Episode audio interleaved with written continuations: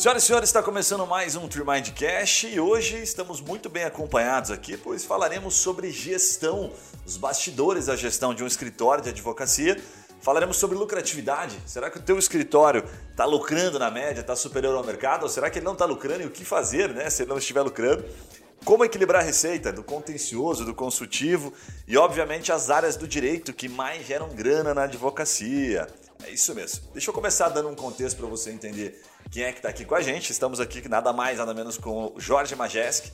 Ele é mentor em gestão financeira, sócio fundador da Elcio, que é uma consultoria focada em gestão, performance, inovação e principalmente, né, a partir da performance, ganhar dinheiro na advocacia. Então nós vamos aprender muito com o Jorge hoje, vamos colocá-lo na parede. Então, Jorge, primeiramente, obrigado pela tua presença aí, compartilhar o seu conhecimento, o desafio que a gente vai te colocar hoje.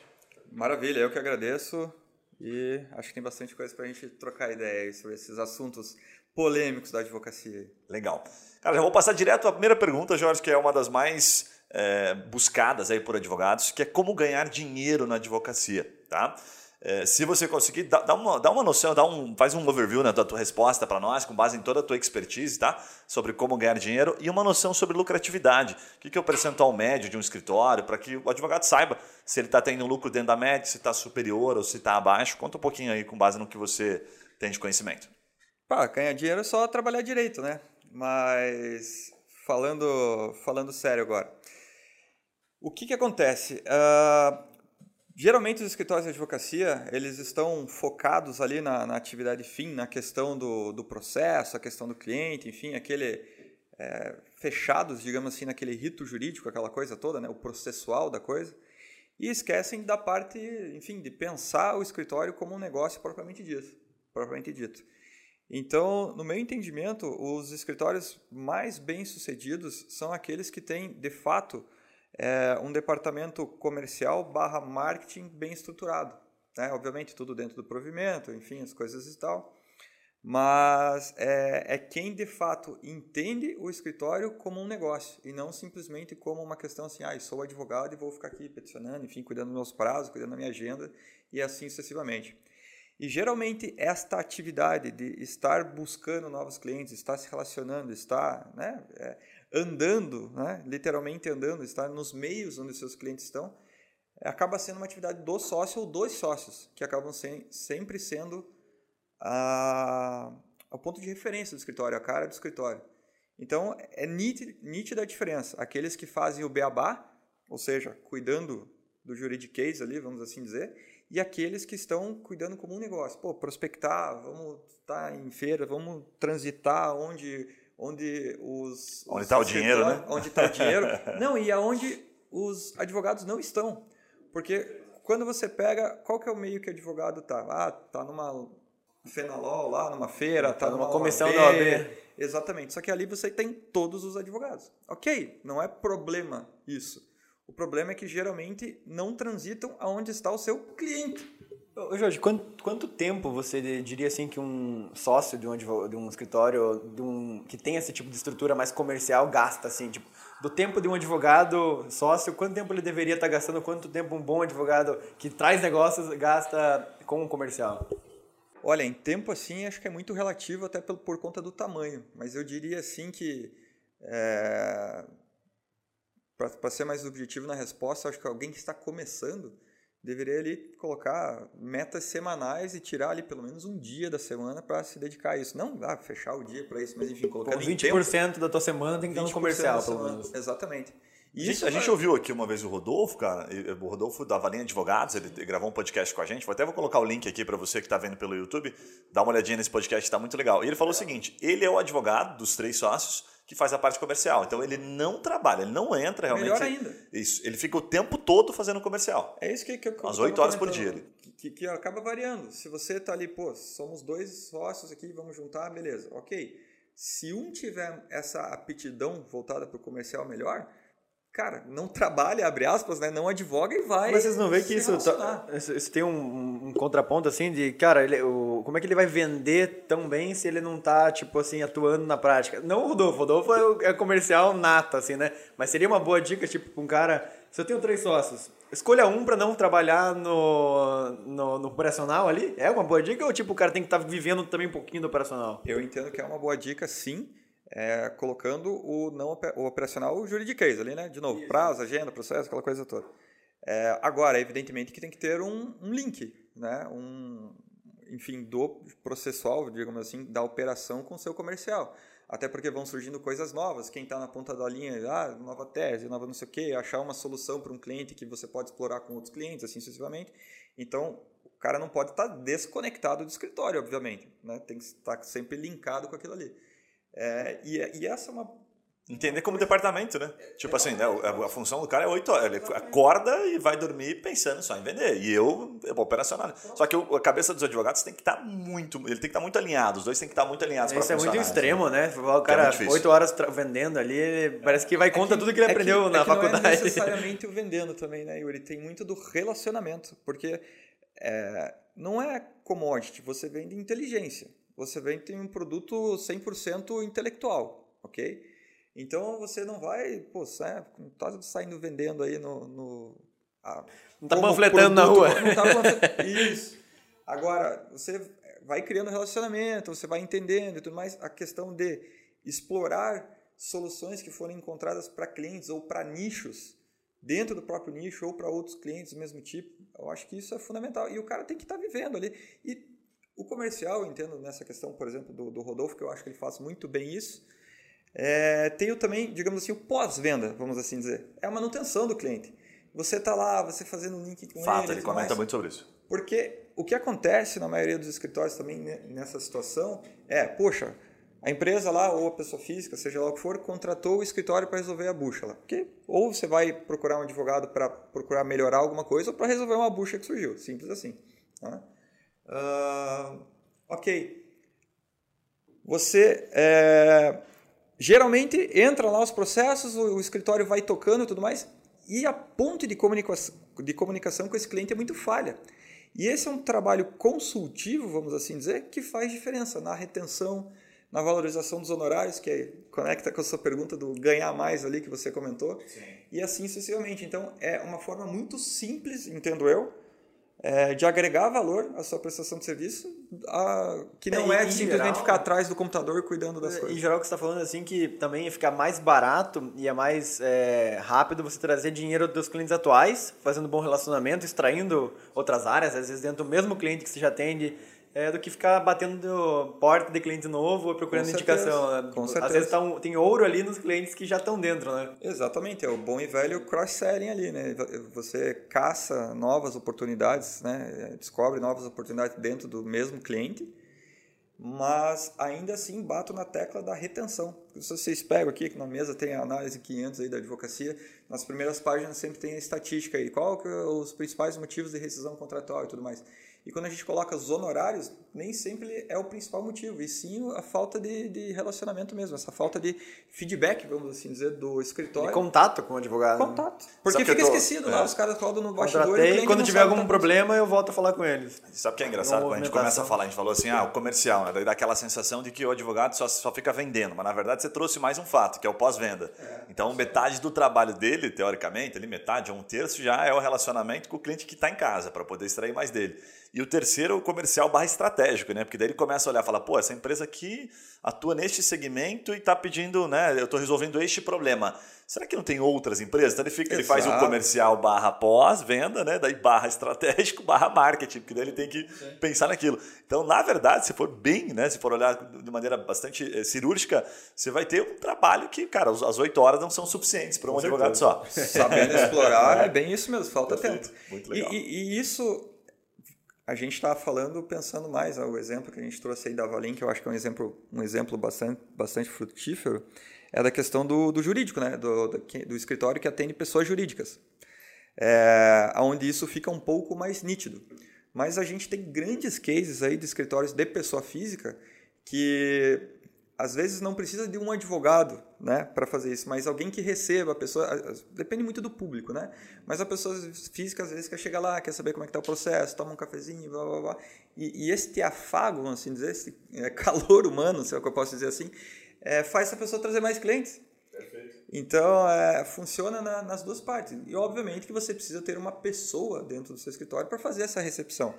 Porque senão você para a tua produção para bater papo com o cliente, para tomar cafezinho, papapá, e você trava as outras coisas. Não, e você tem mais segurança em indicar esse próprio escritório, né? Quando o cliente tem essa conexão mais é, amigável, assim, humana, você vai indicar para um amigo, você vai indicar para uma pessoa, é, tipo, às vezes um advogado que resolve o problema, mas você não tem essa conexão, você vai indicar bem menos, só quando o cara tiver uma dor muito grande, sabe? Ah, cara, vai, vai naquele advogado que ele resolve teus problemas, cara. Te atende bem, vai sempre, vou sempre lá e sempre saio lá satisfeito. E é o melhor marketing, é o melhor marketing. A gente tem casos muito legais de clientes aí do previdenciário que, né, até com um público mais humilde, é, justamente por ter isso, é aquele um mais um, né? O cliente traz mais, traz mais um, traz mais um e a carteira tudo Jorge, e lucratividade? É, a gente sabe que as empresas tradicionais elas têm né, uma, enfim, aquela variação que vai de 10, 5% a 30%, 20%, enfim, uma variação enorme. É, dá, dá, uns dois cenários, assim, o escritório que está começando, que ele tem um, né, uma lucratividade maior por causa do custo, eventualmente, mas o escritório de médio porte, como é que é a lucratividade em percentuais? assim? Eu colocaria uma lucratividade média de escritórios entre, uma ideal, assim, entre 30% e 35%. Isso líquido já, que sobra para botar no, lucro no líquido. bolso. Ok, lucro, lucro líquido. líquido, ok. Tá. O problema é que muita gente não sabe calcular a lucratividade. Isso pagando é... imposto bonitinho? Não, é, dá, dá para chegar okay. a isso ah, pagando tem que pagar imposto, imposto também? Pois é, é isso que eu ia comentar.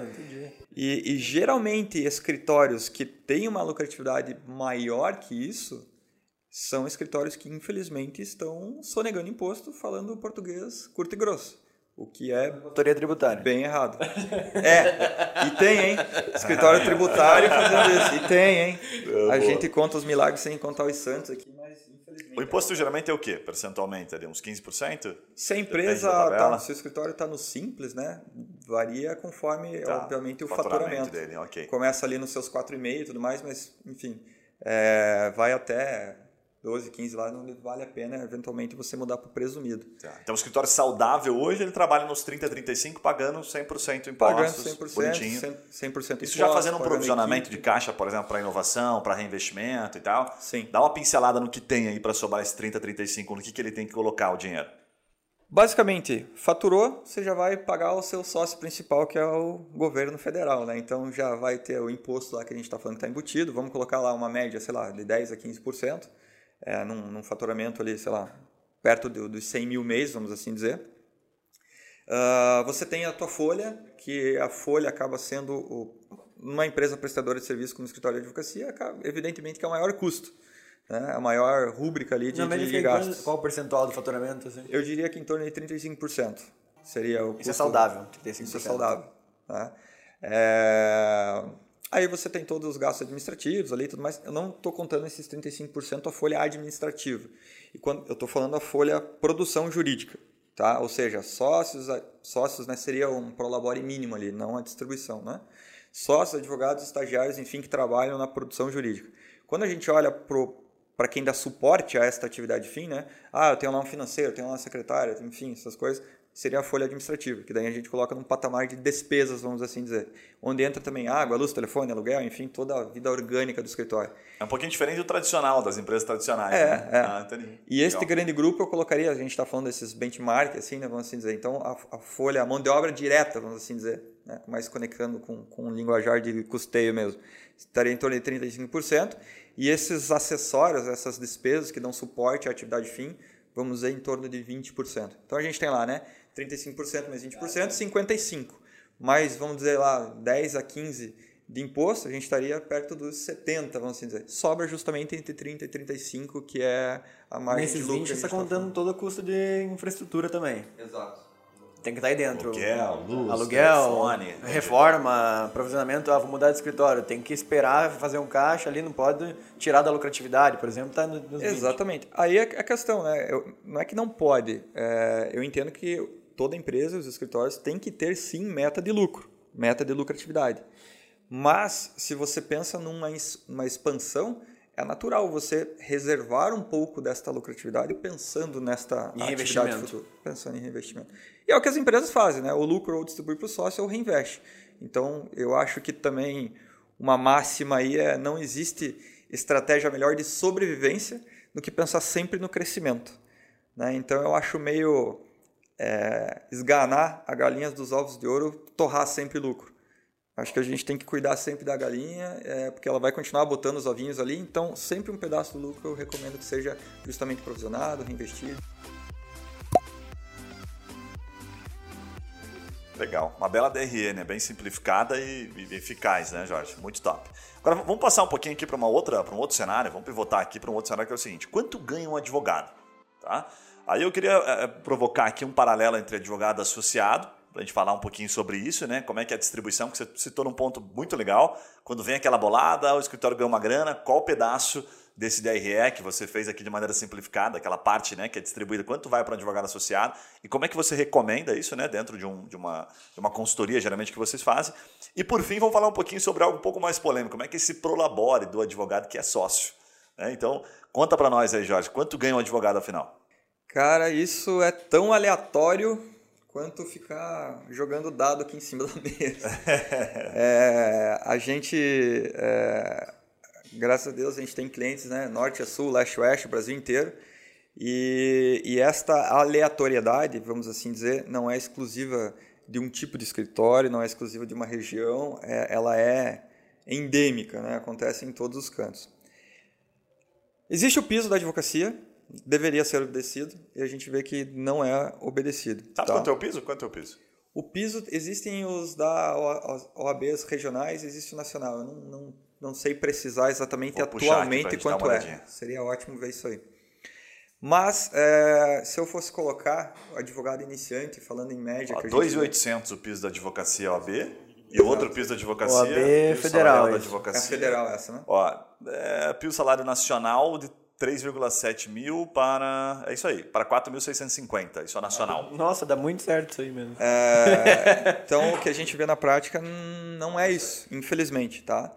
É, eu diria assim que advogados iniciantes aí devem estar numa média, tá? Um- Uma, uma remuneração em torno de, de 2 mil, tá? Mas... é, Advogado iniciante barra associado, isso que eu ia comentar. Muda muito do tipo de vínculo deste advogado, advogada com o escritório. Porque hoje a gente tem várias opções na mesa também. O cara pode ser o sócio de capital, onde a remuneração principal dele vai ser a distribuição de lucro, mas existe também a questão do sócio de serviço, onde ele também é uma posição, digamos assim, mais confortável, onde ele participa dos lucros, mas não participa dos, dos pepinos, né, vamos assim dizer. Existe o associado, porém o associado de fato deveria ter contrato de associação, recolher, né, emitir lá um RPA, recibo de pagamento de autônomo, pagar imposto, blá, blá, blá, aquela coisa toda, que a gente vê que geralmente não acontece. Aí a gente vai para o associado acordo de cavalheiros, vamos assim dizer, ó, te pago X aqui, você trabalha, pronto, acabou. sem é o que mais participação, acontece. ok. Não, daí, daí existem, por isso que eu falei, daí entra em várias derivações. A- O que a gente mais vê nos escritórios é, te paga um piso aqui e um percentual sobre alguma coisa. E esse percentual de alguma coisa geralmente é sobre trazer clientes, que seria uma comissão, que eu acho justíssimo e acho que isso tem que ser fomentado. Parênteses aqui, né? Por, muito embora a captação sempre, ou sempre não, né? Mas fique predominantemente presa aos sócios, eu acho que é importante sempre motivar isso na equipe. Até porque você pode descobrir algum comercial nato dentro da tua equipe ali. E isso pode ser excelente. Essa Coloca a pessoa cenourinha na frente ali e vê quem que... Coloca a cenourinha. Boa. E se a gente fosse colocar numa grande média os advogados com perfil comercial. E quando eu estou perfil comercial, estou falando perfil comercial, pe- pessoal, não é aquela questão agressiva. Igual a gente está falando, é uma venda consultiva, é uma manutenção, é algo muito mais elaborado.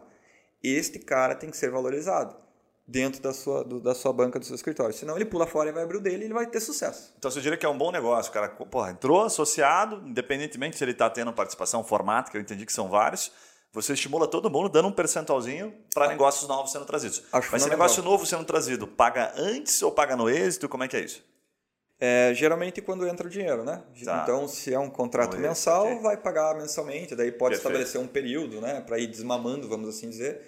E se é um processo ad êxito, acordo, enfim, sucumbência que rola alguma coisa né, variável, acho que pode ser nisso. Tá. E existe, para finalizar ali a, a, pergunta, né, a questão do CLT, que é o basicão ali. Uh, enfim, folha, 13 terceiro, benefício, aquela coisa toda. A gente via, né, faz tempo que, que a gente atua nesse mercado, que era super comum o associado ao acordo de cavalheiros.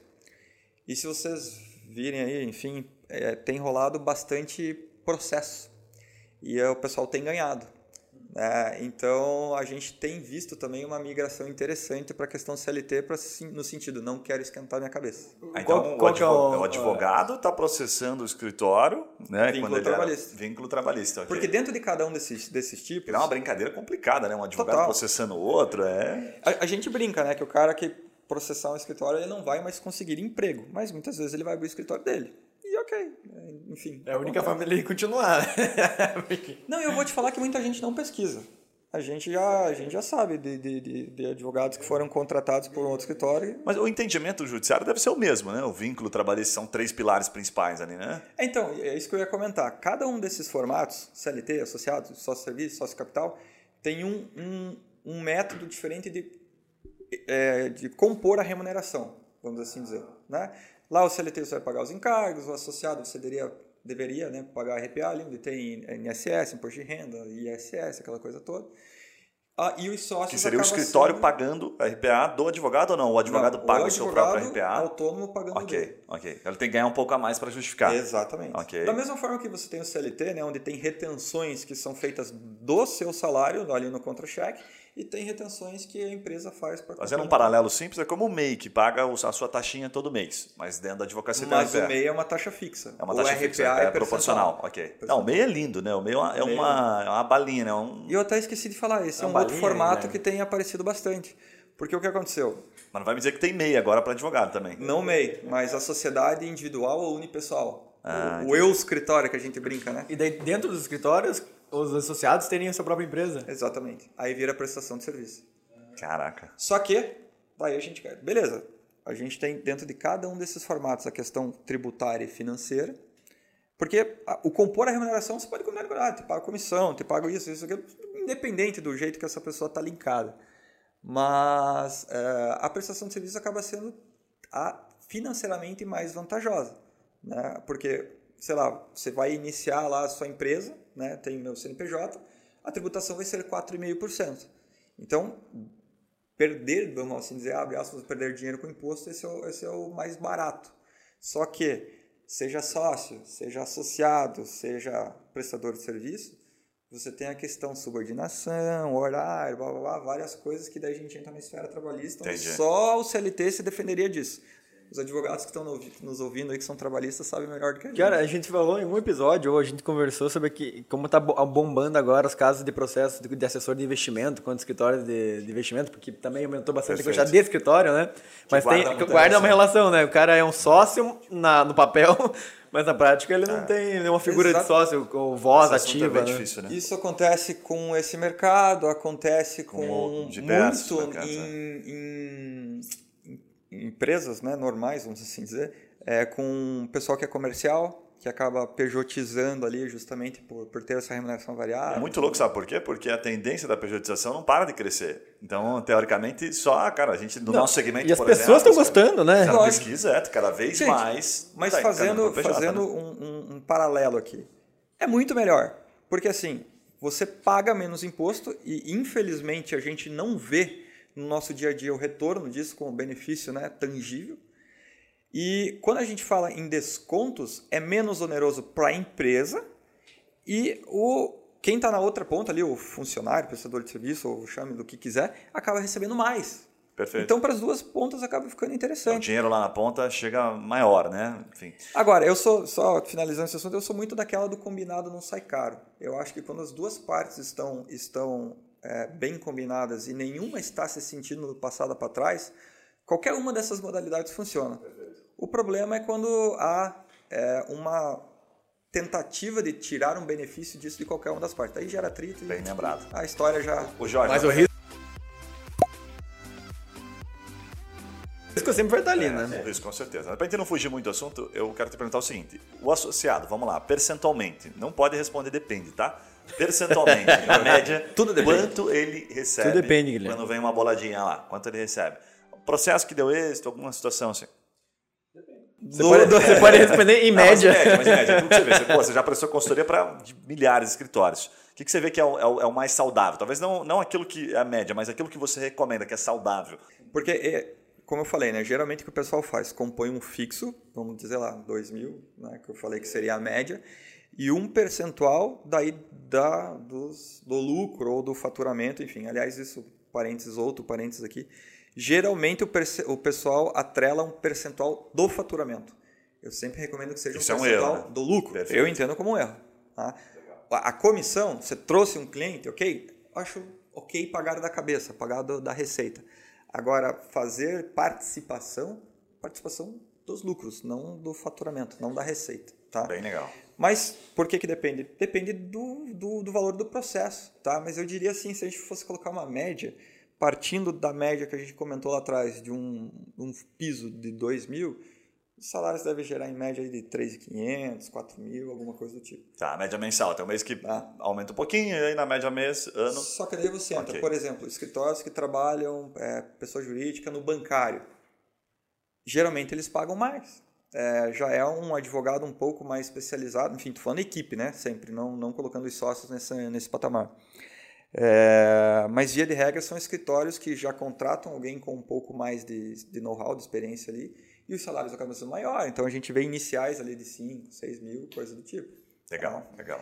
É, então, mas, Agora, assim, agora vamos sem- para. Agora vamos. Sim, sem ficar em cima do é que varia muito. mais ou menos isso. Mas, o média, percentual de ganho de causas para um associado que não é sócio do escritório, que participou, varia de, Escolhe um de número. participação daí, né? Escolhe o De número. quanto ele dedicou de energia. Escolhe o quanto- número.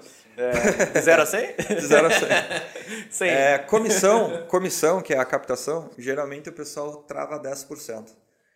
É, a participação ali, eu diria que a média está entre 10 e 30, tá? Quando a gente fala de quem fixa na cabeça, no faturamento, tá?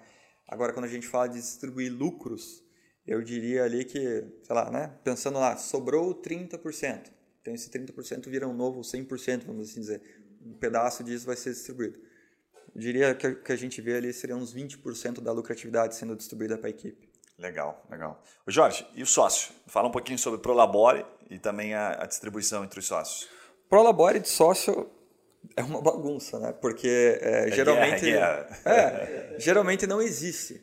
O que o pessoal faz na maioria das vezes é colocar ali o, o Prolabore de fato, né? Aquele de- que vem em folha. Colocar ali um Prolabore mínimo Ah, não, digo aquele informal mesmo. É. Aquele, aquele de folha para ficar claro. ganha, um salário fato. mínimo para o cara pagar, recolher o Exatamente, FGTS, que é o para mínimo. ter o INSS, é aquela coisa toda, tá?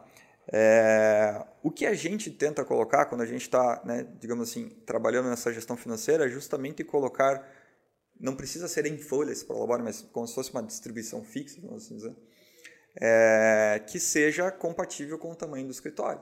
Então, ah, o faturamento é X, ok, vamos ver aqui quanto você consegue ter de, abre aspas, salário, que fique dentro desse X e ainda a gente não coma seu lucro lá dos 30%, 35%. Tá?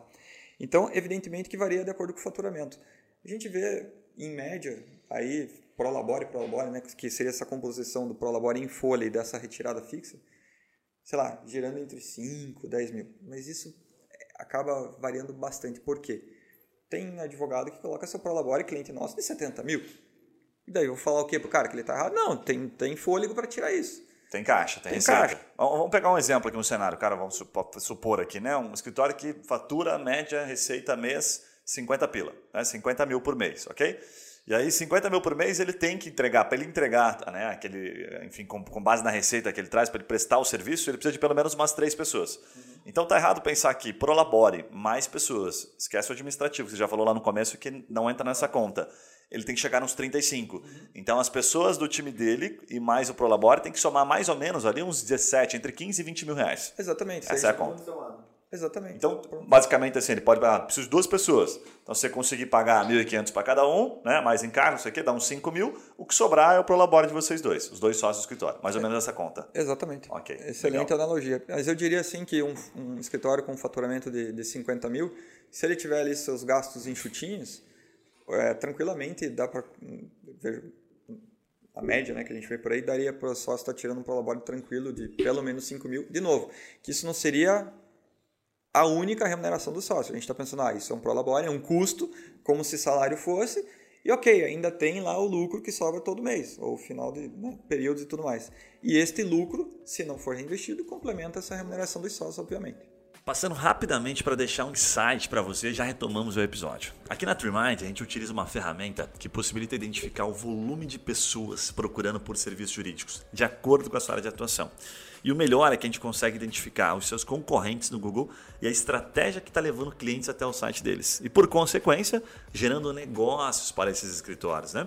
Se você curtiu e tem curiosidade, quer saber se vale a pena investir em marketing jurídico, por exemplo, no Google, na sua área de atuação, acesse o nosso site freemind.com.br e receba uma rápida consultoria por um dos nossos especialistas em Google. Combinado? Voltamos ao episódio, um abraço e até lá. Vamos falar um pouquinho sobre consulta jurídica e vamos falar um pouquinho sobre equilíbrio de caixa, né? O que é o cenário mais ideal, consultivo e contencioso. Ao longo desses anos que você presta consultoria, você deve ter visto algumas mudanças aí no caixa da empresa que você acaba fazendo a melhor parte, né, Jorge? Você fica ali só contando dinheiro, dinheiro contando é. dinheiro, vendo quando entra, enfim, da onde entra.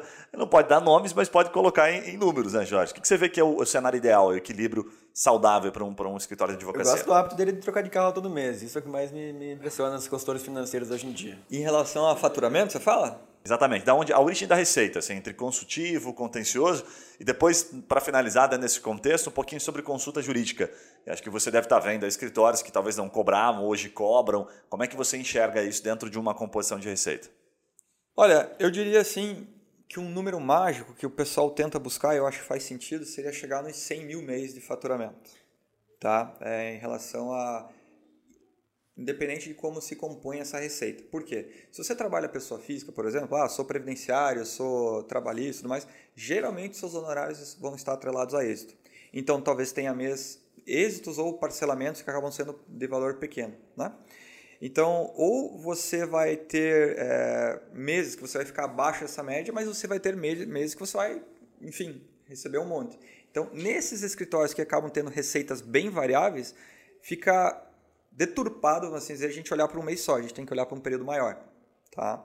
Mas eu diria que 100, 100 mil média mês é o número mágico que o pessoal busca. Quando a gente fala do empresarial, esse pessoal já tem mais o consultivo atrelado que você comentou. Via de regra, a pessoa física é 100%, 100 ou prioritariamente contencioso, tá?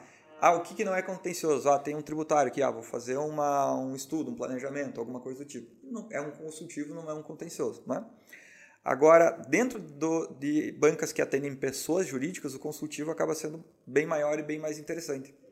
Que você consegue colocar, às vezes, um, um, um honorário mensal, que você vai recebendo todo mês, aquela coisa toda. Então, para compor caixa e sair desses altos e baixos que você tem quando fica só a de êxito, vamos assim dizer, é muito melhor. Tá? Porém, até fazendo essa composição que, você comentou. Bancas, pessoa jurídica, geralmente conseguem colocar esses mensais a ponto de ter uma receita abre aspas garantida, aquilo que paga as contas, mas os grandes booms né, de faturamento são por êxitos de processo também. Mas se você colocar uma meta, assim, como né, um escritório que, que fatura 100 pila, certo? Fatura 100 mil por mês. O que, que você geralmente recomenda que seja, venha de um consultivo, venha de um recorrente ali de mensalidade? O que é um cenário ideal e um saudável? Eu diria que pelo menos de 50% a 70% disso. Bom, Seja vamos, consultivo, recorrente. É, vamos, vamos pensar naquela analogia ali. A gente tem, a gente falou em, vai, vamos para arredondar a conta, 30% de lucratividade. Se o cara fatura 100 mil, vai sobrar 30 mil todo mês. Então, o custo seria 70, custo total, vamos assim dizer. Se o cara conseguir ter uma receita é, recorrente que cubra o gasto dele, e ainda assim tiver esses booms de vez em quando, aí é, digamos que o que entra a mais é lucro limpo, né? Vai complementar aqueles 30 que sobram todo mês. Então, conseguir ter uma receita recorrente que cubra seus, seus gastos recorrentes é o melhor cenário. Que esses variáveis vão acontecer em qualquer tipo de advocacia. E daí eles enchem o pote. Né? Eles acabam te proporcionando fazer essas alavancagens. Mesmo quando a gente atua no, no empresarial ali, é, é, é, uma pergunta isso, tá? Me corrija se eu estiver errado. Mas tem algumas, alguns segmentos de empresas que a gente não consegue ter grandes variáveis, certo? Porque o advogado depende do acordo também que ele faz com a empresa. Claro. Ele acaba só advogando, que seja no contencioso ou no consultivo, e não tem uma variável, não tem uma participação do êxito Porque às vezes ele está enfim, tá mais tirando dinheiro da empresa, ele não ganha sobre aquilo. Mas às vezes Só ele vai ter entra. sucumbência, né? Isso, mas daí tem sucumbência, ok. Exatamente essa pergunta. Que tipo de situações geralmente que trazem dinheiro quando ele está cobrando uma boa mensalidade do empresarial, né? E que tem esta, esse retorno, essa entrada em caixa e não apenas saída. Você fala a entrada do variável ou só do. Entrada do variável que vem na empresa. Aí a grande sacada que eu, que eu entendo que às vezes existem falhas, mas que eu tenho visto que isso não tem acontecido com tanta frequência, é você diversificar dentro do mesmo contrato. Quando eu falo diversificar, o quê? Ninguém falou que você só pode cobrar o fixo ou só pode cobrar o variável. Então, o que, o que eu, até quando a gente fala de precificação, que talvez né, a gente faz toda a tabela de preço, enfim, estudo de, de, de composição de preço dos escritórios dentro da, da consultoria, é, esta composição acaba sendo bastante saudável. Então, lá, eu, eu fechei o contrato com uma empresa, sei lá, trabalhista, civil, ok, você pode ter o seu preventivo, vamos assim dizer, aquela consultoria, aquele recorrente, mas nada impede que você tenha uma cláusula de êxito lá também, caso você consiga um benefício econômico, uma defesa trabalhista, ou enfim, é, pode ser ações de polo ativo. Dificilmente é também, dependendo recusado uma, uma questão de Dificilmente, êxito, assim, né? dificilmente, dificilmente. Por exemplo, dentro da área tributária, é, vamos dizer lá, ah, vamos colocar um FII inicial para a gente fazer um planejamento, uma revisão tributária, e depois que a gente der o play, né, aplicar essa revisão a um X% dentro da tua economia que você vai ter. Então, para compor honorários, pensando né, do ponto de vista do escritório de advocacia, eu entendo que essa é a melhor alternativa. Aí, esta soma né, de quanto vai ser o seu variável e quanto é o seu FII mensal, é, acaba sendo a remuneração total que você tem com aquele cliente. E a conta de contrato, é, não de contrato recorrente, mas um contrato de tocar uma ação, por exemplo, só uma ação. É, o escritório deve fazer a conta que o, o valor que ele vai cobrar de entrada tem que pagar os custos também. Por exemplo, eu vou tocar aqui uma ação de uma indenização. Ó, é 5 mil mais 20% do resultado. A conta que ele tem que fazer é que os 5 mil tem que abarcar, tem que fechar todos os custos ao longo de 2, 3, 4 anos? Ou não? Dificilmente fecha essa conta. Exatamente, é essa a ideia. Porque, só que quando a gente fala de custo, não é aquele custo mês, até para não, não confundir o pessoal, né? Ah, vamos lá, eu tenho, sei lá, vamos supor, faturo 50 mil, meu custo é 40, sei lá. É, obviamente que você não vai cobrar uma entrada de 40 mil para cobrir o seu custo do mês. Mas vamos lá, em média, esse tipo de processo fica três anos na carteira, entre a entrada do processo e, o, e a finalização, o recebimento do êxito lá. Ok, dentro desses três anos você tem, sei lá, 500 processos dentro da carteira do escritório.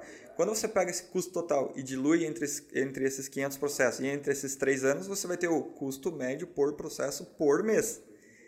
Então, se você tem que esse cara, esse processo vai ficar três anos lá e você tem o custo médio por processo por mês, você faz a continha, ok? Vamos multiplicar isso por 36 meses, três anos, e daí sim, esta inicial seria o ideal quantificar este, este custo. Para que no pior cenário, mesmo que demore vários anos, não tenha prejuízo tocar aquela causa ali.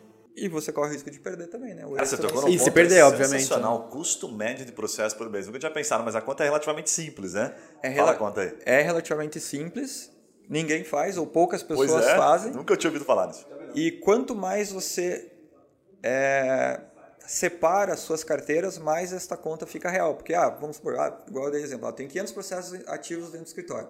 Ok, eu posso ter processo trabalhista, posso ter processo civil, posso ter processo sei lá, de família, criminal, seja lá o que for. Cada um deles tem um ciclo médio diferente, que ele fica né, ativo dentro do escritório, é, e cada um deles se compõe diferente a questão de honorários e tudo mais. Então, se a gente pegar os 500 processos e dividir, ok, você já vai ter um número interessante que é o custo médio por processo. Só que quanto mais fatiado isso for por área, por tipo, né? Ah, dentro do previdenciário a gente tem lá ações de LOAS, tem revisão, tem plantação de benefícios, tem um monte de coisa. Então, quanto mais subdividido for, mais deste número desta média vai ser exato. E quando você multiplica pelo tempo médio que ele fica dentro do escritório, você tem o seu custo médio por processo do Mas, mas para o advogado que nunca fez é relativamente simples. Ele pega o custo que ele tem total, tentando Divide simplificar pelo número aqui, de divide pelo número de processos. Né? Esse O é o cara tem lá, vamos pegar aqui, 50 mil de receita, de custo por mês, e ele tem na carteira dele 100 processos ativos, cada processo está custando 500 pila. Então 500 pila, se vai ficar, por exemplo, um ano, custa 6 pila. Custa 6 mil. É o mínimo que você tem que ter de receita mensal. Ah, bom, mas eu preciso que isso aqui represente uns 20% de custo, então você vai ter que cobrar daquele cliente proporcional a isso. que seria mais ou menos ali 500 pila proporcional, 20%, 2, pila, 2 conto e meio. O exemplo está corretíssimo. isso. E até para o pessoal ter Muito uma, uma noção, 500 reais por mês por processo é muito caro. Tá? Geralmente varia, né? Se é uma banca que tudo depende, né? 10 Mas- advogados na causa. Não, e se você tem consultivo e contencioso, às vezes o teu número de, de processos ativos não é grande. Daí essa conta não encaixa tão perfeitamente. Por quê? Porque você tem que levar em consideração as horas. Aí daí a questão de, de precificação com o tempo, né? Com base na Tem que dedicação. isolar quem está participando do contencioso. ali, né? Perfeitamente. Os custos relacionados àquilo ali. Exato. Agora, quando você tem um escritório 100% contencioso, essa conta fecha bem legalzinho. Legal. Por isso que o consultivo ele é é tão desejado por todos, né? Porque o consultivo, teoricamente, né, su- supondo que o contencioso você separa, no consultivo você é é por demanda, por situação, acaba mais rápido, você tem uma receita mais significativa ali, né, mensal, recorrente, por isso que é tão bom, né? Exatamente. exatamente. Muito bacana, muito legal. Só que daí fica a dica de novo de você, abre aspas, né, diversificar dentro do mesmo contrato. Você pode colocar um, um FII mensal ali, de novo, para cobrir o seu custo, porque você tem, você tem estrutura, você tem equipe e tudo mais, e aquele processo está na tua carteira, por mais que ele não tenha movimento todo dia, você precisa de equipe para acompanhar aquilo. Né? E o, o extra ele acaba entrando como esse complemento. assim. Jorge, fala um pouquinho sobre consulta jurídica ainda dentro desse tema. Boa. Consulta jurídica. É... A gente sempre prega, vamos assim dizer, a gente sempre recomenda que os escritórios cobrem a consulta, tá? É, Porém, a gente vê que, como muitos escritórios não cobram, quem cobra, às vezes é difícil de emplacar. Tá? Eu recomendo que cobre, porque afinal, de novo, quando a gente faz uma analogia com o tempo, né, o cliente chega na tua frente, ah, eu tenho um problema aqui e tudo mais. Até dentro dessa própria reunião de aquecimento, esse warm-up, prospecção, ali, esse namoro, você já dá algumas sugestões de solução, né? E é o seu tempo empenhado ali. Então, eu acho sim que tem que ser cobrado. Agora, como cobrar? Você pode simplesmente compor isso. Ah, nossa consulta aqui, sei lá, é 300 reais, vamos supor. Ok. Se você fechar com a gente, você pode pagar isso, sei lá quando, ou sei lá no final, ou parcelar, não sei o quê. Agora, se você fizer aqui e não fechar com a gente, você cobra, a gente te cobra os 300 reais agora. Então, Ou, por exemplo, se você eu cobro a consulta, mas se você fechar, eu dou desconto para você. Abate do- do valor final. o valor que foi já inicial. Isso, Exato. elimina uma objeção, né? Elimina uma objeção, né? Exatamente, porque daí o cara que veio só levantar a informação, né, ver, ver se o que ele leu no Google faz sentido. Jogar um verdinho ali pra cima do advogado. É, beleza, você. Doutor, eu você atropelei tem- essa pessoa hoje à noite, assim, eu vi no Google que às vezes não, não, dá pro- nada. Dá, problema, às vezes não dá nada.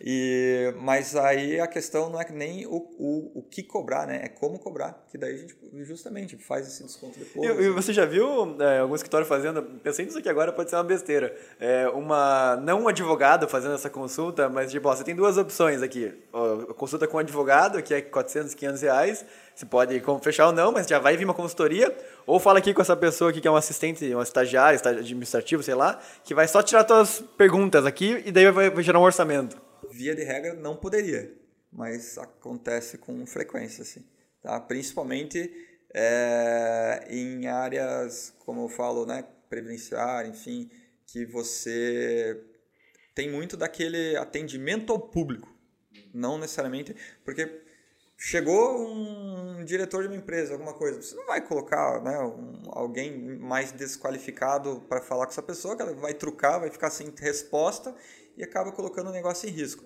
Mas muitas vezes quando é um trabalho meio abre aspas, né, a gente sabe que não é assim, mas meio Ctrl C, Ctrl V, acaba que às vezes um administrativo vai atender ou um estagiário e tudo mais. Via de regra não poderia. Mas Não poderia dar, fazer o, porque é uma fazer a consulta, ainda. Exatamente. Tá? Mas às vezes ah, uma tirada de dúvida ou é, explicar inicialmente como é que funciona e tudo mais, aí eu, eu não vejo problemas, né? Mas é tudo essa alocação de Tem equipe. uma linha tênue ali. Exatamente. Uma área cinzenta, né? Top. Jorgeão, vamos pivotar um pouquinho aqui para um outro assunto, cara. Fala o seguinte: quais são os erros de gestão mais comuns no escritório de advocacia? Acho que todos. É, A gestão é um erro no escritório de advocacia. Bom, eu vou falar sem. Eu podia ficar falando só disso aqui. Financeiramente, primeiro, né, que é a minha, que é a minha área ali dentro dos escritórios. É, eu acho que é a falta de organização financeira. De novo, a gente, isso é normal em qualquer empresa. Você tem lá os sócios, eles estão preocupados lá com captar cliente, com cuidar dos prazos, com cuidar da equipe tudo mais. E o financeiro é uma atividade de meio, não é uma atividade de fim. E ele vai ficando, vai ficando, vai ficando. Só que depois, para você desembolar o novelo ali, acaba ficando mais complicado. Então, eu... Desembolar um novelo. Essa viu só? Esse é, é, o jargão de consultor financeiro para falar isso. É, então, dentro do, da gestão financeira é a total e completa desorganização e falta de disciplina com isso. E isso acaba sendo, é, acaba contaminando as finanças pessoais também. Né? Isso é muito engraçado. Eu chego com os clientes lá, primeira, primeira reunião, né? Ah, como é que vocês fazem? Que, que, entendendo o dia a dia, né? Não, Jorge, a gente já vai falar para você aqui que a gente sabe que não pode, mas a gente mistura as contas particulares com as contas de empresa. A gente sabe que não pode, mas não sei o que. Pessoal, por que vocês me contrataram? Então, vocês sabem tudo que vocês têm que fazer e não podem fazer. Então, vocês são réus, confesso, é isso? Então, beleza. Agora vocês vão fazer tudo que vocês sabem que não pode fazer. E vão fazer mais algumas coisas. E, e, vão, me pagar, e vão me pagar para isso. mas, mas é isso. É isso. É isso. Ela precisa de alguém... É, como se fosse um, um coach. Tipo um nutricionista, assim, tipo né? Nutricionista. Perfeito, perfeito. E agora, dentro das outras áreas, marketing. Geralmente o erro é não ter marketing. Quando eu falo marketing, não é pagar Google Ads e Facebook lá, ter um, toda uma estruturação por trás de marca, muitas vezes de site, de como. Uma né, boa agência, né, um trabalho profissional, assim, Exatamente. Assim, referência brasileira. Tem uma tal de Trimind que me parece que faz bem isso. Bom, depois passa essa dica aí. Ô Jorge, mas além dos erros tradicionais que a gente sabe, aí, de misturar o dinheiro e tal, tem algum que você percebe assim que é um, que é um clássico por falta de conhecimento também ou não? É, sim, a questão da informalidade. Informalidade que eu digo falta de documentação fiscal. Quando a gente fala, pô, não emitir nota, se a gente fosse levar ao pé da letra, isso até é crime, isso é negação. Né? Ah, não vai fechar o seu financeiro com a sua contabilidade. Né? Ah, se eu tenho aqui uma pessoa que ela não é registrada, um, um, um, advogado ou um funcionário qualquer, que ela não tenha um vínculo desse que a gente citou, ou é sócio, é associado, ou é CLT. Ah, não, é só um acordo de cavaleiros, trabalha aqui que eu te pago aqui. Também é uma informalidade. Né? O negócio funciona? Você está comprometendo o negócio para isso? Não. E pela praticidade é o que muita gente faz. Só que daí as coisas começam a não fechar. Daí quando você chega lá e fala, pô, você vai, você ter, vai ter problema, você não vai. Pô, cheguei uma, me apareceu uma cliente esses dias ali que ela tinha quase dois anos de escritório e nunca tinha emitido uma nota fiscal de receita. Aí a contadora me ligou desesperada, Jorge, o que, que a gente faz? Tem X mil na conta aqui, era um valor razoável, e como é que eu vou colocar no, no, no, no balanço dela que tem esse valor, sendo que ela não tem como declarar que recebeu esse valor? Fala que foi por engano, Pix. É. Alguém mandou sem querer. Digita lá errado, coloca um zero a menos lá no balanço, se alguém perguntar depois.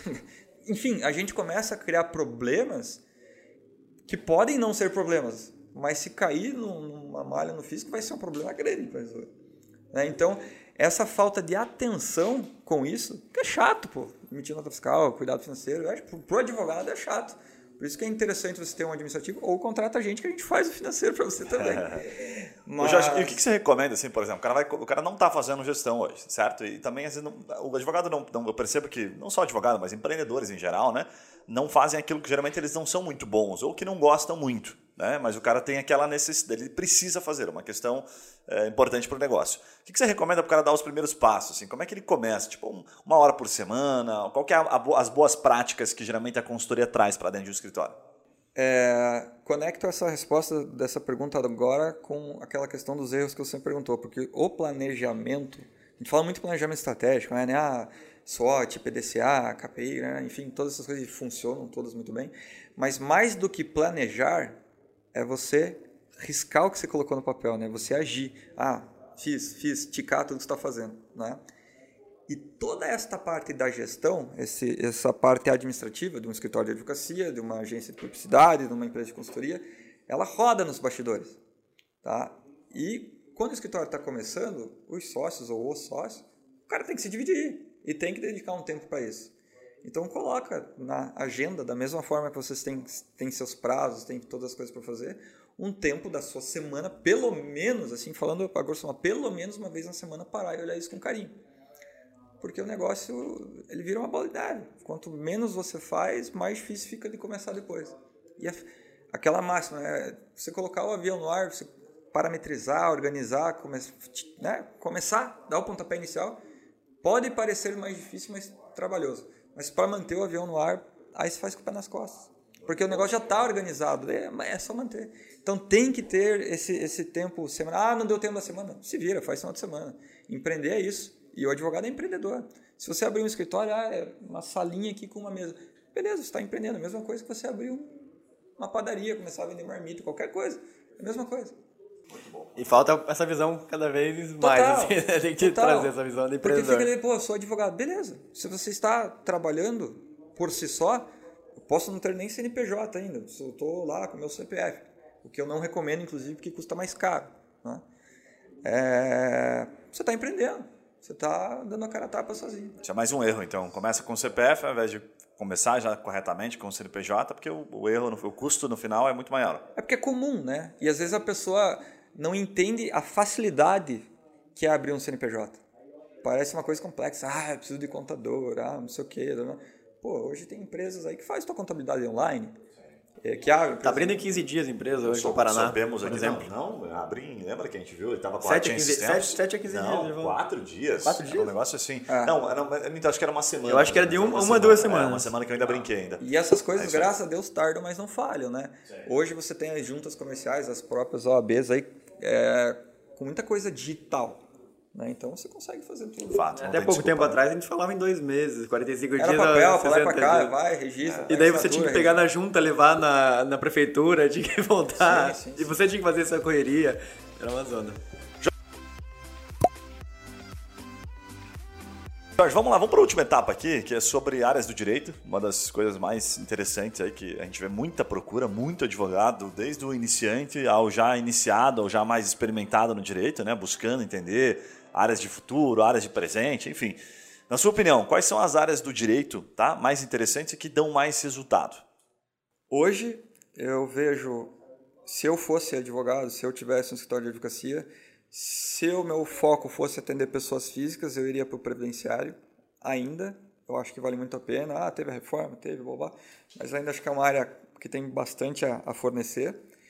Ah, e o empresarial é muito amplo, mas eu, eu ainda entendo a área tributária como uma, ma- uma das mais, se não a mais relevante.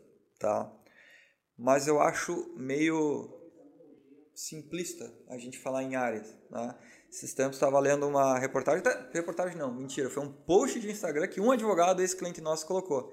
E daí ele colocava lá, é, 80% das profissões que vão, vão existir em 2040, se não me engano, ainda não existem. Porra, 80% das profissões daqui a 20 anos ainda não existem. Olha o espaço que tem aí para advocacia. Porque dentro de cada coisinha dessa que vai surgir, seja uma, uma, uma profissão, seja uma oportunidade de carreira, seja um trabalho, um negócio novo, o direito tem que estar ali. Ele tem que estar ali. Seja para dar suporte à pessoa, seja para dar suporte à empresa. Então, dentro dessas grandes áreas, há muita derivação, há muita coisa. Então, é, é isso que eu falo, nosso, nosso início do bate-papo lá. O advogado ele tem que transitar também fora do ambiente do direito, fora do ambiente, digamos assim, acadêmico. O cara tem que estar antenado com o mundo. Porque essas coisas novas que vão surgindo, se ele sair na frente, ele vai ser vanguardista, ele consegue criar, né, consolidar a marca dele, ele consegue se estruturar e, enfim. Daqui a pouco a gente vai estar falando assim, tipo, direito da, de ética nas impressoras 3D, assim, vai imprimir órgão, vai imprimir uma, vai impri- imprimir olho, essas coisas. E, cara, qual que é a, a qual que é a implicação ética disso e de regulamentação? Quem se antecipar, tá entendendo isso, já consegue né, estudar pelo menos. Né? Isso aqui é um exemplo aí para todo mundo pensar, que está no nosso dia a dia, e se a gente pensar, sei lá, seis, sei lá, dois, duas copas atrás, vamos falar assim, isso não existia. Redes sociais. Quanto de criminal a gente tem rolando hoje nas redes sociais? Quanta prova rola ali. De uma pessoa fazer um post lá e daí de repente, pô, você tem calúnia, difamação, blá, blá, blá, um monte de coisa. de- Ok. Então, e ainda tem muito dessa área, assim, não sou especialista no tema, só estou dando um exemplo, né? A gente tem muito desse diz que não diz, que essa área cinzenta, muita discussão em cima disso ainda. É muito novo. Eu vou lá, tweeto alguma coisa, ok, posso fazer minha vida ou acabar com ela. Não, tem muita coisa pra pensar, né, cara? Inteligência artificial. Pronto, né? pronto. Tipo assim, tem uma, uma brecha jurídica absurda que A nem culpa é de tem quem? como começar ainda a discutir, né? Não A tem... culpa é de quem? Do logaritmo ou da pessoa que programou, ou da pessoa que, é. do gestor? Qual, Exatamente. enfim, tem é vida própria, mas foi feito por um humano, uma empresa por trás. Ô Jorge, deixa eu te fazer uma pergunta dentro dessa, dessa, dessa linha de raciocínio de áreas do direito ainda, que está relacionada às áreas de nicho e, enfim, tendências. A gente pegou agora, está passando ainda, né? Na verdade não está passando ainda, está bem presente LGPD. Tá, Eu Uhum. vou usar LGPD como exemplo, mas pode trazer qualquer uma outra aí que você tenha como, como é, referência. Existe, eu eu percebo que o advogado sempre parece que está procurando aquela bala de prata, né? É muito comum isso, né? Percebo que o advogado está buscando a bala de prata para tentar ou salvar o escritório ou fazer o escritório ter uma lucratividade realmente muito expressiva. Você já viu casos, e se sim, se você puder citar qual era a área, né? Qual era o nicho, para não citar o nome do escritório, enfim, que de fato aquela área assim que se sobressaiu demais, além do arroz e feijão, que já sempre pagava as contas. Você já viu algum case, alguma, alguma bala de prata, efetivamente, que você fala, cara, eu já vi isso acontecer, que não vem do contencioso, tá? Tô trazendo mais pro lado consultivo. Pô, porque o escritório, porque me parece que sempre o advogado fica procurando isso. Por exemplo, LGPD. Você viu algum caso que de fato repercutiu assim, que puta, o escritório saiu do, né? da, da LGPD que, que teve um- uma mudança assim no, no, no, no- no escritório, não, mudança relevante. Agora, Mudança, a gente está falando de mudança financeira, né? Realmente é, resultado, não, grana. expressiva assim, eu particularmente não lembro de alguém falando deste tema. E muitos tá? focaram, né? Muitos focaram. E tá certo, porque a gente está falando dessas coisas que vão surgindo e hoje a gente tem acesso à informação numa velocidade maluca. Então, geralmente quando você pensa assim, ai meu Deus, descobri um negócio, tive uma ideia genial, vou ficar milionário com isso aqui, já tem um- uma, uma dezena de milhares de pessoas que já tiveram essa ideia também. Então é muita prepotência você pensar, meu Deus, achei o negócio aqui. Mas o que eu vejo é dentro de cada área você tem, ah, por exemplo, tributário. Às vezes saiu uma tese nova lá, ou você conseguiu emplacar uma coisa, nananã. Cara, pode não ser assim, a bala de prata, mas é um- uma bala de prata ali, né? Que onde você consegue fazer bastante dinheiro em cima disso, tá? É, eu não lembro de algum exemplo assim que eu possa te falar. Mas você, mas você diria que isso talvez- não é saudável, pensando financeiramente, meta do escritório? O escritório ficar pensando sempre na, pô, naquelas causas, inovação, porque isso é inovação dentro da advocacia, né? Eu entendo que é inovação, o cara ficar procurando ah, uma tese, uma situação Não, nova. eu entendo ele que, possa... é saudável. É saudável. É saudável. A, a- a busca de, de, como eu falei, não, Só vai acertar quem tentar. né? Exatamente. E não existe melhor estratégia para sobreviver do que procurar crescer sempre. E o crescer não é só fazer as mesmas coisas melhoradas e procurar ganhar mais, é fazer coisas Tipo, a também. LGPD deu exemplo que hoje parece que não deu muito resultado financeiro, digamos, para os escritórios, mas poderia ter bombado, né? Poderia ter. Ou ela pode ter puxado Poderia ter é, virado. consultivo, ela pode e ter pode virar ainda, né? né? Exatamente, é tudo muito novo. Talvez o grande boom de receita disso aí ainda venha. Porque eu, eu não estou falando que ninguém ganhou dinheiro com isso. Também não, não é para ninguém não entender mal. Com certeza, existe lá, vamos fazer aqui uma assessoria, um consultivo para nos adequar ao LGPD, papapá. Com certeza Quem entendeu? Grandes Teve. empresas, né? É. Um ticket alto. né? Com certeza teve e tem muito faturamento em torno disso. E eu acho sim que as pessoas, os, enfim, empreendedores, os advogados, têm que estar antenados aí. O problema é focar só nisso. Aí não, beleza, surgiu um troço, vou apostar 100% das minhas fichas e all in. Cara, vai todo mundo fazer. De, de novo, né? Muita prepotência, mas assim, meu Deus, achei aqui um poço de petróleo. Acho que não é bem assim.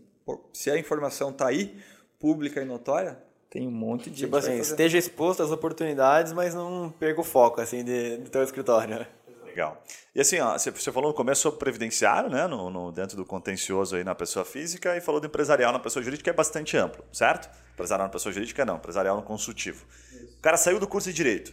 Ah, vamos fazer uma pergunta meio capciosa aqui, né? Saiu do curso de Direito, ele tem a, a pouco, pouco traquejo, vamos pegar assim, vamos pensar assim, pouco, pouco campo, pouca cancha, né? Para poder atuar. Por onde que você acha que ele começa? Ainda segue nessa linha? Vai para o empresarial direto? Ou entra num nicho, por exemplo? No previdenciário é relativamente mais fácil, porque está tudo digital. Bem, bem a sua opinião, assim, bem raiz, assim, o cara que está procurando, acabou de sair do curso de Direito. O cara que acabou de sair do curso de Direito, eu acho que se ele for empreender direto, pode ser muito bom, porque né, ele vai ter os louros do é, risco-retorno, vamos assim dizer. Mas ele vai bater muito a cabeça, porque o que eu escuto, e eu acho que todas as faculdades, todas as academias são assim, independente da profissão, é, você vê muita teoria e pouca coisa prática. Então, se você entra nos Facebook da vida aí, é, ah, grupo de advogados iniciantes, não sei o quê, nananana, cara, tem dúvidas que eu entendo como banais, perguntando de o que, que faz assim, o que, que faz assim. Então, pro advogado Eu já vi isso também, fiquei cucado, assim. Tipo, que É. dúvida? Não, Cara- o cara pega um processo lá, mas ele, ele posta lá, pessoal, estou com um problema com o cliente, papapá, o que, que eu faço? Ele, Pô, não devia ter pego um cliente. Você enganou Ah, ele. entendi, Uma dúvida processual mesmo. assim. Exatamente, técnica. seja, seja ou de, de, de como abordar aquela causa, seja de como processualizar. Não, eu, vou dar um, eu vou dar um exemplo aqui ó, de um vídeo que bomba tá, sobre isso, dos termos jurídicos que geralmente confundem, né? A diferença entre fórum, comarca, vara e instância. Não, tem advogado que não sabe, então ele vai procurar. Você pode ver que é um vídeo que bomba. Pois é, pegando um exemplo. é. isso mostra, assim, a gente vê muito disso no Google, assim, é, é, é, o significado de palavras. É, não estou dizendo que o advogado precisa saber tudo também, obviamente, né? Mas o advogado, por isso que eu perguntei, né? O recém-formado. Mas o que a gente vai contratar precisa saber. É, o que a gente vai contratar assim, mas- exatamente. exatamente. mas o advogado recém-formado, por onde ele começa. Né? Então, você diria que a lógica é mais ou menos parecida, a mesma? Eu acho que o advogado iniciante, é, ele depende do estágio, mas eu acho que seria bom ele trabalhar num escritório para ter essa vivência. Né? Porque uma coisa é você entender, ah, o direito, sei lá, né, previdenciário estipula isso, isso, isso, aquele outro. Você chega na hora do, vamos ver ele de fazer conta, opa, buraco mais embaixo. Então acho que vale a pena é, trabalhar, porque a gente aprende todo dia coisas novas e tudo mais. Então é um ama- amadurecimento. Agora, vamos supor, ah, estou lá terminando a faculdade, isso aqui, sei lá, por algum motivo de família, de amizade, seja lá o que for, sou extremamente bem relacionado. Eu já vi casos assim. O cara saiu da faculdade, abriu o escritório dele, é empresarial e dá super certo. Porque era um cara extremamente bem relacionado. Às vezes família já tem, já é próprio cliente, é a própria família, tem, Tem. família empresária. Tem. É, que acabam sendo as cobaias ali, né? Os Isso. primeiros clientes acabam. E é isso aí, acontece. Então, é... agora, se for opinião, tá? Se for, ah, sair da faculdade, vou começar, vou empreender sozinho, eu iria pro lado da pessoa física. que Eu acho que é mais tranquilo de início. Porque geralmente dentro da pessoa física você tem talvez alguns tipos de problema que possa acontecer ali. Quando você vai para a empresa, você tem alguns vários mais tipos de problema que pode É muito mais acontecer exigente em regra também empresarial, né? E você lidar com A experiência na um pessoa outro jurídica empresário ali, né? você pega né, alguém que já, né, já calejado, que já passou por um monte de coisa, vai te trucar, vai te deixar em xeque, então eu acho que é mais complicado. Em regra, o empresário também não. é, em regra, né? não vai- sempre vai ter exceções, ele já tem uma, uma base mínima ali, né? Tipo, assim, Já de, de lidar com os problemas e, tipo, como te cobrar mais do que uma pessoa física que é um processo. Não, o cara já enfim, apanhou, o empresário apanha todo dia, o cara já apanhou, já entendeu, já aprendeu com os erros e tudo mais. Então, é, e se você tá novinho, né, se você tá fresco, você precisa apanhar e aprender tudo isso, né? Boa. Legal. Jorgão, cara, muito bom. Obrigado demais aí pela tua presença. Obrigado por compartilhar aí tanto conhecimento né, com o nosso público aí. São milhares de advogados que nos acompanham. Agora eu vou pedir para você deixar uma mensagem final e os seus dados de contato. Como é que, as pessoas, como é que o pessoal encontra a Elza? Show de bola. É, Minha dica final, acho que conecta com uma pergunta que você fez uma hora. É a quanto que o pessoal dedica para gestão? Eu falei zero, né? É, A minha dica seria especialize-se, né? Procure sempre ser o melhor advogado técnico que você possa ser, sim, mas entenda que a advocacia não, né, principalmente quando você empreende neste meio, não ser só um bom advogado não basta. Talvez isso funcionasse, sei lá, algumas décadas atrás, mas hoje simplesmente só, eu só mesmo ser um bom advogado não vai te levar para frente. Aí é melhor você, né, estar dentro de uma banca, alguma coisa assim. Mas agora não, quero empreender por conta própria, vou tomar risco, vou fazer acontecer. Leia sobre gestão, contrate empresas sobre gestão, peça ajuda, circule e-mails é, que falam sobre assunto, esteja atento à inovação, é, sem, evidentemente, deixar a guarda cair na questão técnica. Mas se você não tiver esse olhar desse outro prisma, eu acho que o caminho vai ser difícil, se não quase impossível. Top demais. Como é que as pessoas te encontram, Jorge? Fala da, inclusive da Elza aí em um, em um minutinho, faz o pitch. Vamos lá. O que é a Elza? A Elza é uma empresa de consultoria, mentoria e assessoria, né? Porque a gente tem também a terceirização de alguns serviços, é, todos relacionados à gestão do escritório de advocacia. Então, todas essas dores, todas essas dificuldades, das quais algumas delas a gente conversou aqui, é o que a gente trabalha, o que a gente ajuda o pessoal ou melhorar, ou implantar, ou, enfim, né, ganhar velocidade nisso. Finanças, marketing, controladoria, né, produção jurídica, tecnologia, gestão de pessoas. Aliás, isso é um outro tema extremamente Vou marcar para falar Dá só pra sobre gente isso. derivar só, é, exatamente. Contratação para o escritório de advocacia, a retenção, estágio, retenção, muito a- bom. Cultura, processos, rotinas. É, a gente trabalha também com planejamento estratégico, com questões societárias, isso é uma coisa importante também. Alinhamento societário. Beleza, vamos ser sócios? Vamos. Aí saiu dois colegas da faculdade lá. Então, eu sou bom de papo, você é bom de técnica. Então a gente tem um comercial e um técnico. Melhor sociedade. Precisa fazer contrato? Não, deixa a gente ver isso depois. É, ou Tipo, as coisas ficam mal combinadas. Fica mal combinada. Aí de repente entrou um cliente novo, pô, quem que ganha, quem, como é que ganha, como é que paga? Então todas essas coisas têm que estar bem estruturadas. Para entender um pouquinho, e, e é legal porque a gente tem produtos diferentes para todos os tipos de escritório. É, e a gente atende a nível nacional, né? Tá- Tem um mapinha do Brasil na frente aqui, eu estava até pensando, acho que a gente já Cheio de clientes. né? Mas o escritório pequeno, o eu escritório, né? Acho que a gente brinca. O cara que está começando a empreender agora, aquela banca consolidada, grande, trocentos funcionários lá, a gente tem produto para todo mundo. Para saber um pouquinho mais, acessa EOS, EOS, né, .adv.br. No nosso site vai ter muita coisa lá e qualquer dúvida tem os canais de contato também para a gente. Vamos deixar aqui na descrição do episódio.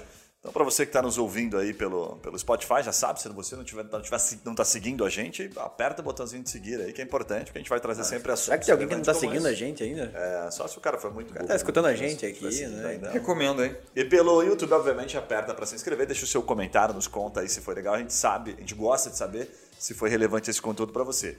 Um abraço e até o próximo podcast. Valeu! Valeu! Valeu, um abraço, obrigado.